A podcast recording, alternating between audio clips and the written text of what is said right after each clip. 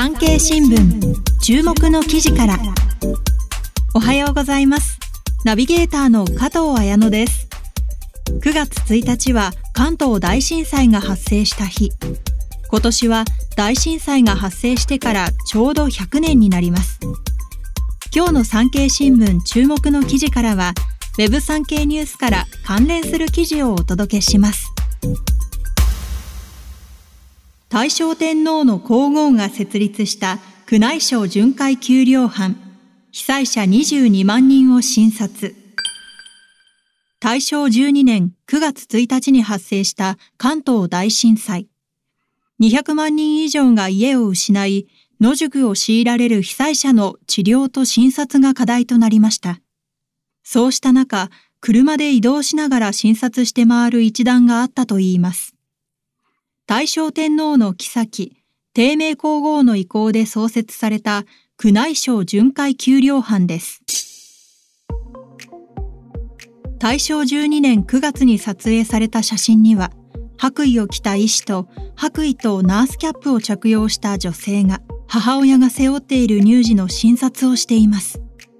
被災者に対する医療は外科や内科が優先され小児科や産科は後回しにされやすい状況だったといいます。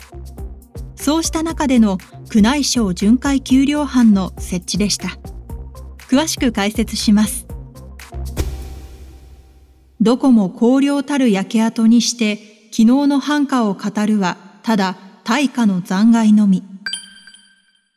宮内省巡回給料班が書き残した巡領日誌第一版には、活動初日の9月14日、都心から東に向かう途中の惨状をこう描写しています。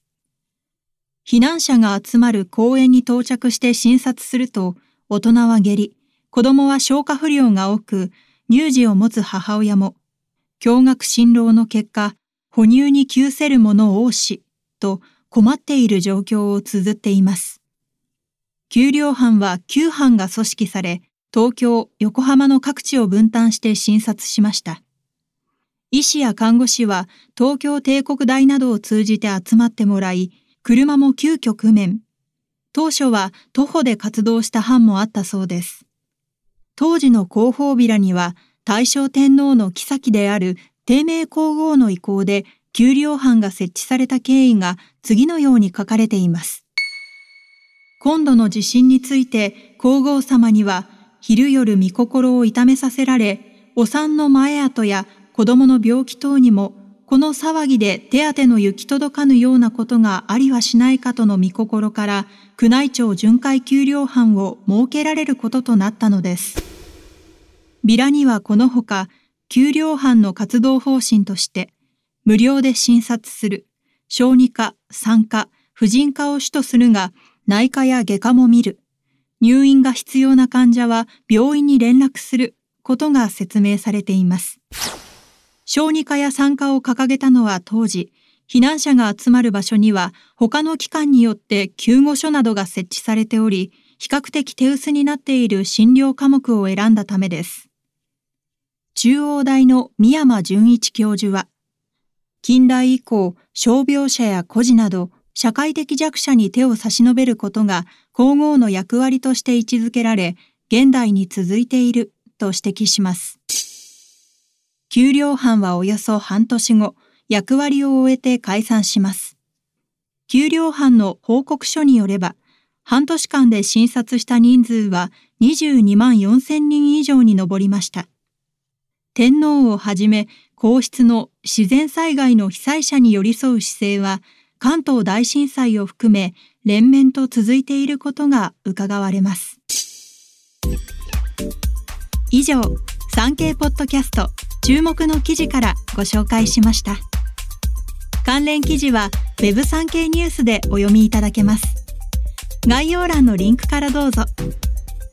ナビゲーターは私、加藤綾乃がお届けしました。それでは、良い一日をお過ごしください。